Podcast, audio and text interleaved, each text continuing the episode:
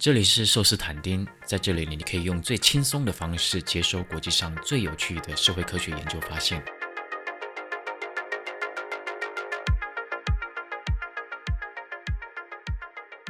一九六三年六月十一日，在南越，也就是当时的越南共和国，自焚作为现代社会的一种政治抗议手段被发明了。发明者是一个叫做释广德的僧人，他自焚的目的是为了向南越当时的总统吴廷琰抗议。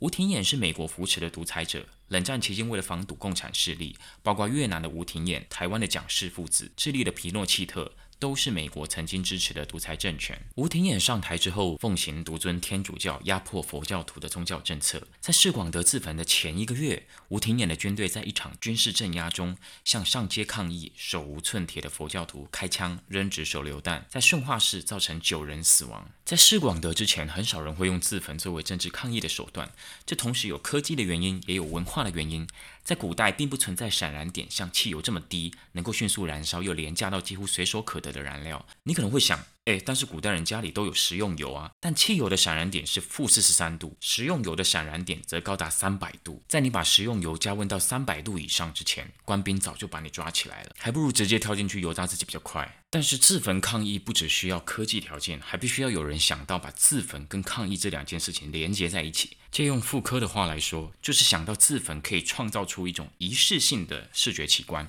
达到震撼人心、吸引大范围关注的抗议目的。相较之下，如果你公开油炸自己，虽然也是蛮奇观的啦，但围观者可能只会在旁边讨论。哎，他当时忘记过分。牛津大学社会学系副教授 Michael Biggs 认为，释广德是自焚作为一种抗议方式的发明人，因为这个点子不仅是他自己想出来的，而且也是在他之后自焚才开始流行起来。当时在现场采访的《纽约时报》记者大卫哈伯斯坦记录下了这场奇观。他说，他的皮肤开始慢慢发泡起皱。他的头被烧黑并慢慢碳化，在他燃烧的过程中，他没有抽动过一块肌肉，没有发出一点喊叫。他本人出奇的镇静，和他周围哀嚎的民众形成了鲜明的对比。经济学有一道基础的命题，叫做需求法则。这条命题的内容是在其他条件不变的情况下，一个东西的代价越高，人们对这个东西的需求越低。这很直觉嘛，东西越贵，我们越不会去买。舍弃生命几乎是我们可以想到的最大程度的代价。理论上，人们从事这个行为的意愿应该趋于无限小才对。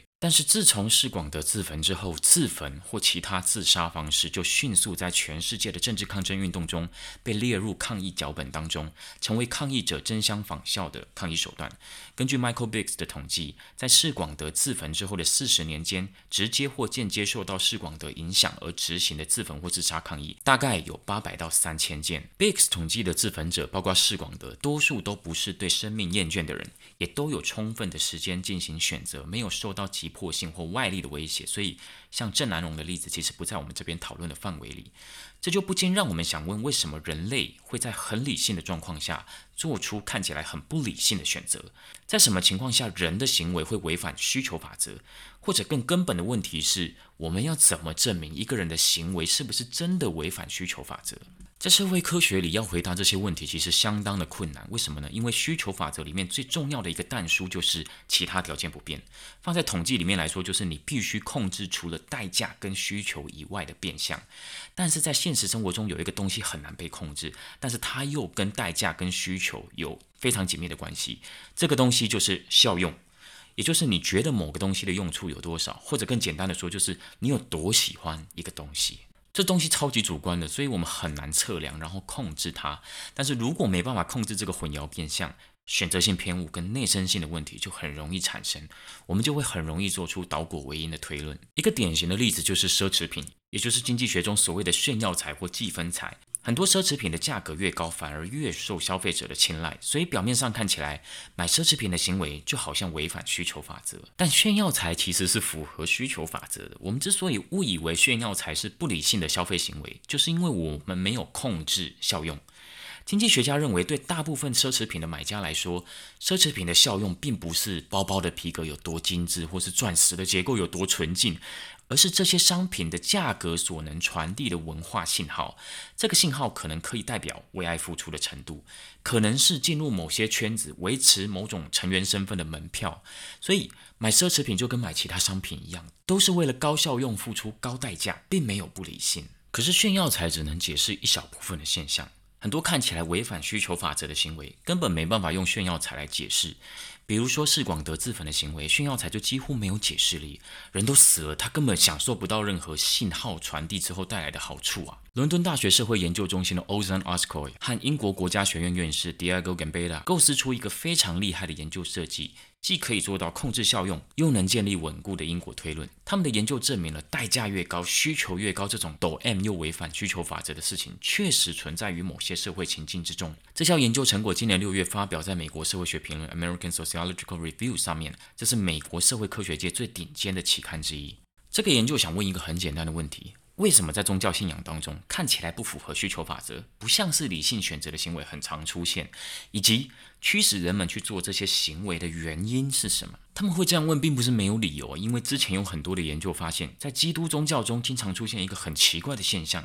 要求教徒付出越多、教规越严格、仪式越痛苦的教派，反而经营的越成功，教会的凝聚力反而会越高。比如说，摩门教的信徒看起来就很不理性。根据一九八九年的调查数据。天主教的信徒当中，只有百分之二的人一年捐了超过两千美元给教会；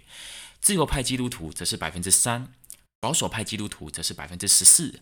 摩门教信众则是可怕的百分之四十八。这意味着摩门教信徒有非常高的比例遵循着十一制，也就是把收入的十分之一捐给教会。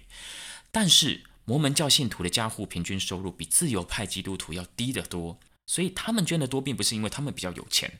更诡异的是，摩门教信徒对他们所属教会的满意度跟忠诚度，反而远高于很少捐钱的天主教徒跟自由派基督徒。社会学者 Rodney Stark 和 Roger Fink 在他们的经典之作《Actor Face》当中，采用了偏向经济学的解释方式。他们认为，从教会的角度来看，这是为了要把组织当中的 Free Rider 筛除掉。这在世俗性的社团中也是很常见的手段。很多俱乐部也都会收会费嘛。那如果从信众的角度来看，为了要继续留在教会，享受教会带来的不管是物质上的或者是灵性上的利益，就需要花高昂的代价买一个虔诚信徒的信号，这样你才不会被排挤嘛。所以从这个类似炫耀财的解释角度来看，摩门教信徒也是理性的，因为在他们的眼中，摩门教教会所提供的利益就是值得他们付出那么高的代价。但是 Ascoy 跟 Gambetta 却不同意这种说法，他们直接问一个更根本的问题。我们根本没办法确定，到底是摩门教的信徒很爱摩门教，所以愿意捐很多钱，还是摩门教这种要求很多的环境，让他的信徒越来越爱摩门教。这是两个完全相反的因果推论。对经济学者来说，后面这种行为决定思想的因果推论不可能成立，因为那从根本上违反了经济学对于人性的基本预设。经济学理论是建立在人是思想决定行动的人性观上。人是计算了各式各样的利益之后才做出行动。确实啊，行动决定思想，听起来就有点反直觉，对吧？但是心理学告诉我们，人确实很常是行动决定思想，而不是思想决定行动。美国社会心理学家费斯廷格在一九五七年提出来的认知失调理论，在两千年后已经得到脑神经实验的验证。认知失调理论的核心命题是。如果人的认知和行为之间出现失调的情况，就会让人感到痛苦，所以人会尽自己所能，要么改变自己的行为，要么就改变自己的心理认知，让失调的认知跟行为变协调。认知失调并不是一种精神疾病，而是一种非常普遍的心理机制。所以，行动决定思想并不是异常状况，而是人性基础的一个面向。我们举个简单的例子：小狼在念书的时候，老师常跟他说，言论自由跟参与政治决策是基本人权。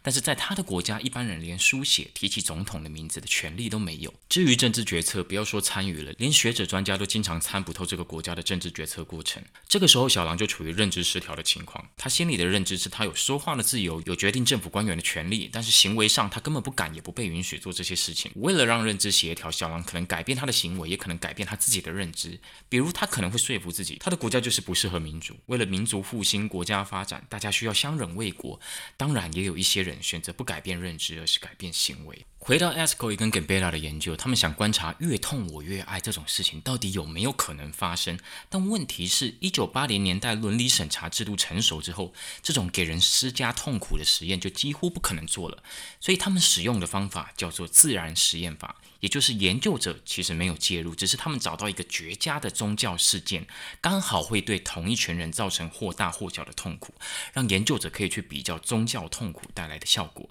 这个特殊的宗教事件就就是伊斯兰教中的斋戒月。斋戒月是在伊斯兰历的第九个月进行，在这个月中，穆斯林在日出到日落之间的时间禁止喝水、吃东西、发生性行为。但是因为伊斯兰历只有三百五十四天，所以每年的斋戒月都会比前一年的斋戒月提前十一天。也就是说，在阳历当中，每年斋戒月的时间都不一样。斋戒月的这个特性给了他们做自然实验的绝佳机会，因为斋戒月有时候发生在夏天，有时候发生在冬天。那我们知道，昼夜的长短会随着一年四季变而且纬度越高，日照时间四季差异就越大。e s c o 跟 Gambela 就在全世界以穆斯林为多数的国家中，选了纬度最北的土耳其。土耳其冬天的日照时间只有九点五小时，夏季的日照时间达到将近十五个小时。以伊斯坦堡为例，如果斋戒月发生在阳历七月，那就代表穆斯林从早上五点到晚上八点之间都不能饮食。但如果斋戒月是在一月，穆斯林只需要从早上七点忍耐到下午四点半，差别超大。这就形成了一个天然的实验室，让我们可以观察痛苦的效果。e s q u i 跟 Gambetta 控制了相关变相之后，发现斋戒月的白天时间越长。伊斯兰主义的政党在斋戒月之后的那一次大选得票率就会显著的提高。另外，参加古兰经课程的人口比例也会显著变多。古兰经课程听起来很像台湾什么社区老人一起读《论语》这种活动，那你就错了。古兰经课程超硬，一般要上三十四个礼拜，每周课程时数十二到十八小时，放在大学里面就等于一堂要花两个学期，每学期十二到十八学分的课，超累。所以这是一个非常有力的测量付出的指标，确认了事件发生的时序、影响效果的。时间长度以及自然实验的外生性，这两个作者可以很稳固的建立以下这个因果推论，那就是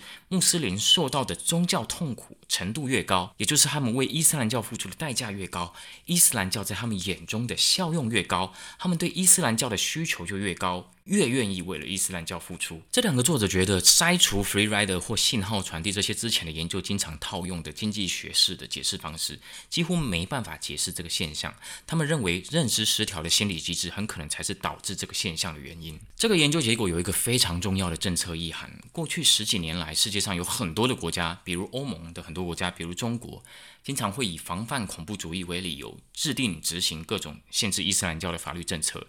比如，二零一零年，欧盟有五个国家通过了所谓的面纱禁令，也就是在公共场合不可以戴面纱。二零一六年，法国则是在劳动法规里面间接赋予了雇主限制员工穿戴宗教服饰的权利。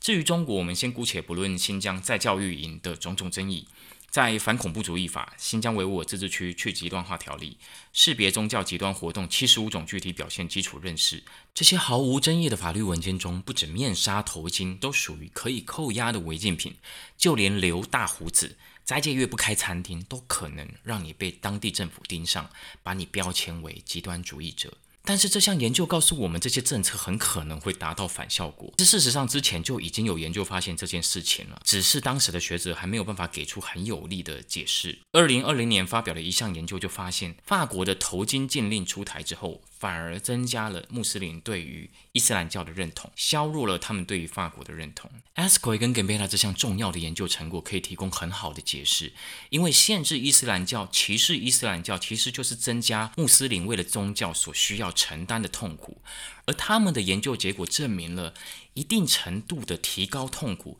很可能反而会让信徒对于这个宗教的效用和需求。都提高，让穆斯林更难认同当地的社群，反而更有利于极端主义教派凝聚他们的成员。这一集我本来还想跟大家介绍一些关于伊斯兰文化跟土耳其政治的背景啊，我觉得非常有趣，因为我们生活在台湾，很难想象宗教怎么可能跟政治扯得上关系。如果你在台湾听到有政客说背弃某某宗教是导致我们经济发展停滞的主要原因呢，大部分的人应该都会觉得他是笑诶，觉得他蛮弱智。但是在土耳其，这是一个真实发生而且有效的政治动员的论述。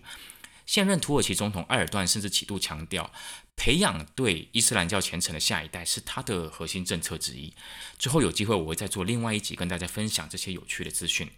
这里是寿司坦丁，如果你喜欢我的内容，欢迎按赞、订阅、开启小铃铛，也欢迎帮我分享给你的亲朋好友，让寿司坦丁可以成长得更快。我会在这里制作更多高 CP 值的科学回转寿司。